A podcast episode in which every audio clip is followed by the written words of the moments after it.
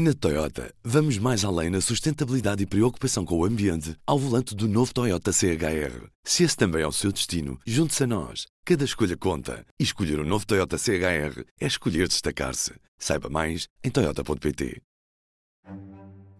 Viva! Hoje, no P24, falo com quem se propôs a falar com os 230 que nos representam. Chama-se Francisco Cordeiro de Araújo e é autor do projeto os 230, que se propõem a entrevistar todos os deputados à Assembleia da República eleitos nesta legislatura. Vamos conhecê-lo.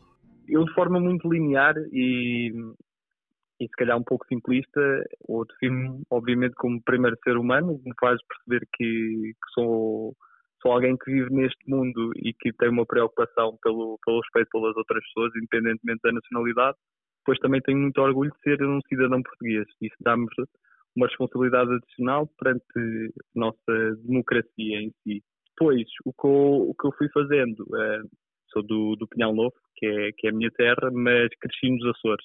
E nesse período de infância foi um período que me marcou muito, porque eu vivi quatro anos nos Açores, na altura do, dos 5 aos 9, e coincidiu o período em que eu vivia na base das Lajes, uma base da Força Aérea que, que estão também militares americanos, e nessa altura foi a Cimeira de, das Lajes e na Cimeira das Lajes, que reuniu o George W. Bush, o Tony Blair, o Aznar e o Durão Barroso para decidir a invasão do Iraque, eu, miúdo, não percebi o que estava a passar, pela idade ingenuidade, uh, e lembro-me depois de ficar marcado como é que as decisões políticas tinham tanto peso na vida das pessoas, na vida dos países, na vida do mundo, e tinha sido uma coisa que tinha eh, sido decidida mesmo ali ao lado da minha casa uh, e que eu não tinha noção, foi um pouco um despertar.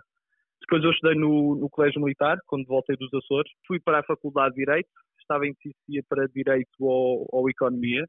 Gostei mais de Direito e decidi, não, não me arrependo.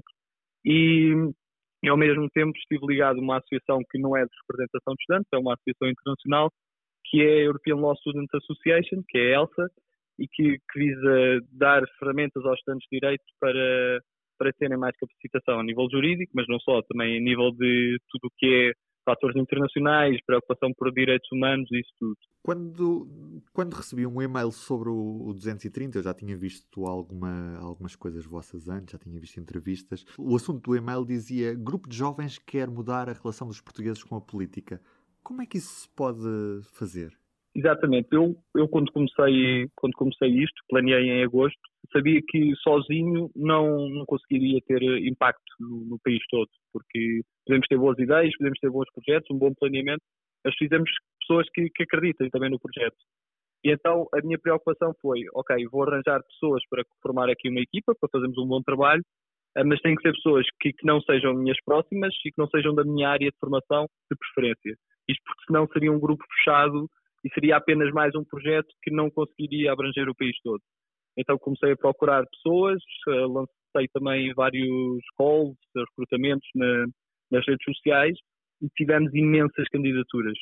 Imensas uh, candidaturas, pessoas com personalidades diferentes, áreas completamente diferentes, desde veterinárias, matemáticas, design, informáticas, direito, gestão, relações internacionais, tudo e mais alguma coisa. Foram aparecendo pessoas e neste momento já temos uma equipa de 35 pessoas a trabalhar em, em diversas frentes é trabalhar, por exemplo, também no, no website, na, nas redes sociais, na parte de, dos subprojetos que acabei por lançar também no início, para, de forma pedagógica, ajudarmos as pessoas a compreender o funcionamento da democracia, e isso chamei Democracia 101.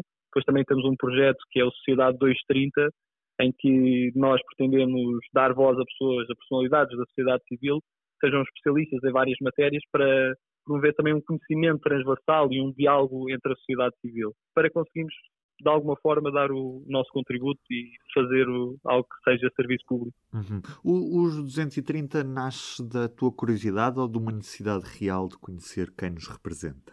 O projeto 230 acaba por nascer de algo que me fazia confusão, de uma necessidade que eu também sentia, não só por mim, mas que via as outras pessoas a sentir. Sobretudo na altura da pandemia, eu noto cada vez mais que, ok, chegou a pandemia, estamos todos muito unidos, porque é normal na adversidade, mas sempre que há uma crise, e basta olharmos para, para a história, quando as crises são algo longas, a sociedade começa-se a dividir. E nós, uh, as primeiras pessoas que nós vamos ter desconfiança são as pessoas que estão a ter decisões com impacto na nossa vida. E se nessa altura nós não conhecemos quem são, não conseguimos colocar quem é que é o rosto, quem é que é a pessoa, que percurso é que teve, qual é a forma de pensar, qual é a, tu, a sua estrutura de, de, vida, isso vai promover a intolerância, vai promover um discurso mais radical e vamos ter uma sociedade mais dividida. Uh, e, sobretudo, as redes sociais ajudam muito, muito isso. Então, senti que fazia falta um projeto com, com confiança, um projeto com ambição e que passasse essa confiança para as pessoas, que as pessoas olhassem e dissem, ok, eu confio nestas pessoas, são pessoas que, não estão ligadas a partidos, mas que têm interesse no país e querem dar voz e aproximar as pessoas de, de quem as apresentas, do, do, mundo político, de literacia também. Isto, uh, eu sinceramente acho que seria difícil fazer por parte de, do mundo político a tentar chegar às pessoas. Há várias tentativas, mas é difícil. Às vezes também temos que ser nós a dizer, ok, não vamos ser conformistas, também nós somos sociedade e queremos que isto mude.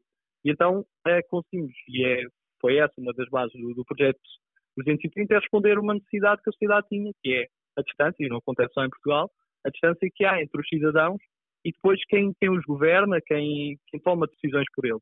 E como tem que haver aqui esta boa ligação para a democracia funcionar, este foi logo um do, dos objetivos-chave fazer face a essa necessidade que, que, a nossa sociedade tem. Quando fizeste a entrevista ao João Coutinho de Figueiredo, que foi a primeira entrevista que, que fizeste, Sim. nunca tinhas feito uma entrevista antes ou, ou, ou, já tinhas tido essa experiência? Eu não tenho nenhuma experiência de jornalismo, aliás, porque eu sou, sou jurista Uh, e, e, respeito muito o trabalho jornalístico, que é um trabalho, obviamente, com, com, mais preparação, mais qualidade. Ali eu pretendo ter uma conversa de cidadão para, para representante. Não sei se, se viste no, no, debate com Marcelo Rebelo de Souza, Tino de Rãs disse uma frase muito curiosa, que é uh, não é verdade que os jovens não se interessam por política, o que os jovens não se interessam é por políticos. Vens aqui um bocadinho contra a corrente a uh, mostrar o contrário do que Tino de Rãs disse. Eu acho que há alguma verdade nessa afirmação e, e o que eu sinto mesmo dos próprios deputados é dizerem também isso.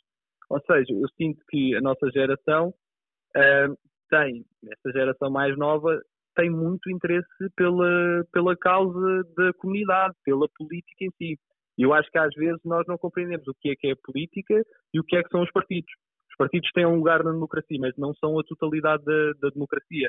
E eu acho que há muito essa falsa percepção que os jovens agora não gostam de política. Os jovens têm interesse política, às vezes não se sentem preparados e estes projetos têm toda a importância nesse aspecto, mas os jovens interessam-se por causas. Porque se os jovens, por exemplo, defendem questões como o aquecimento global, questões como estarmos atentos à saúde mental, que era algo que era um, tabu há uns anos, é porque os jovens se interessam por política. Isto são necessárias coisas políticas para, para mudar e os jovens sabem disso. Agora, não, não acho que os jovens estejam tão ligados e se calhar eh, será um conjunto de alterações que haverão nos próximos anos, porque as mentalidades da sociedade também mudam, não estão tão interessados na vida política ou partidária, mas têm interesse na política. É verdade que ainda há uma abstenção que, que, é, que é assustadora, mas eu acho que cada vez mais os jovens, também por estarem mais preparados, ou sentirem que o que é verdadeiramente a política e a sentirem que terá peso no seu presente e no seu futuro, eu acho que esse conjunto de, de, vá, digamos assim, de ma maior atividade dos jovens vai se notar cada vez mais nos próximos anos, sentir que também lhes dão oportunidades de, de ter voz. E, e, nisso eu, eu percebo perfeitamente que, que, há muito interesse por parte dos jovens pelo, pela vida em comunidade. Acho que não são nada individualistas nem desatentos à realidade que, que se passa. Neste período já tiveste rejeições a algum convite para entrevistas a algum dos deputados ou, ou nem por isso? Não, não. Não, até agora não. Não conto perceber. Eu acho que há uns que não, não estão marcados, mas que, que já tive a oportunidade de encontrar nos corredores da Assembleia da República e até agora não houve um deputado que não desse os parabéns pelo projeto, não reconhecesse que é um projeto que faz sentido em Portugal uh, e por ser independente uh, não vejo razão para não aceitarem porque também não há nenhum partido em Portugal que não defenda que, que os deputados devam ser mais próximos de, da, da população. É, é, algo óbvio na democracia. Uh, por isso tenho sentido uma, uma grande adesão e não conto que, que haja rejeições. Numa futura revisão constitucional, se existir um dos temas que provavelmente vai ser eh, muito discutido é o facto de se falar em redução de deputados. Este projeto tenta dar a conhecer um bocadinho melhor cada um destes 230 que ocupam os lugares na Assembleia da República. Qual é, é a tua opinião em relação a isto? Tu achas que, que deve existir uma redução de deputados ou que estes 230 são essenciais? Em primeiro lugar, eu acho que é uma discussão que, que faz sentido a sociedade ter. Ok, quantos deputados queremos ter e porquê é que faz? Agora, não pode ser uma discussão simplista, porque isto tem aqui muita complexidade, perceber porquê é que existem, eh, como é que deve ser feita. Eu, eu estou a tentar não formar uma opinião completa até ao final, porque uma das coisas que eu percebi antes de começar o projeto foi: eu vou despir todos os conceitos que tenho e vou dar a oportunidade a mim próprio de formar as minhas concepções. Porque eu acho que muitas vezes, e nós jovens também cometemos esses erros, fechamos muito e começamos a ter algumas amarras na, na, na nossa consciência. E eu pretendo, tendo essa liberdade e essa independência e ter liberdade de pensamento, de formar a minha opinião ao longo do tempo. E neste momento acredito que, que possa haver até uma redução, mas mais que isso eu sinto que não pode ser um discurso simplista porque os deputados, e olho, pelo, por exemplo, não tenho grande conhecimento do Parlamento Europeu, mas já visitei o Parlamento Europeu, sinto que as pessoas também não têm noção do que se passa lá dentro, dos deputados também não terem grandes condições. E não estou a falar de questões salariais, que é outra discussão. Estou a falar em termos de assessoria. Temos muitos deputados uh, que, que, não são, por exemplo, formados a nível jurídico, e bem, porque a nossa sociedade não deve viver só de juristas, e contra, contra mim falo, porque eu acho que a política não deve uh, ser de, de, juristas, deve ser de cidadãos, mas uh, sendo um órgão legislativo, obviamente que, que, é importante haver assessoria jurídica. E eu acho que falta mais condições em termos de, de assessorias. Temos, por exemplo, comissões que têm um assessor por uma comissão toda, o que, que é muito precário.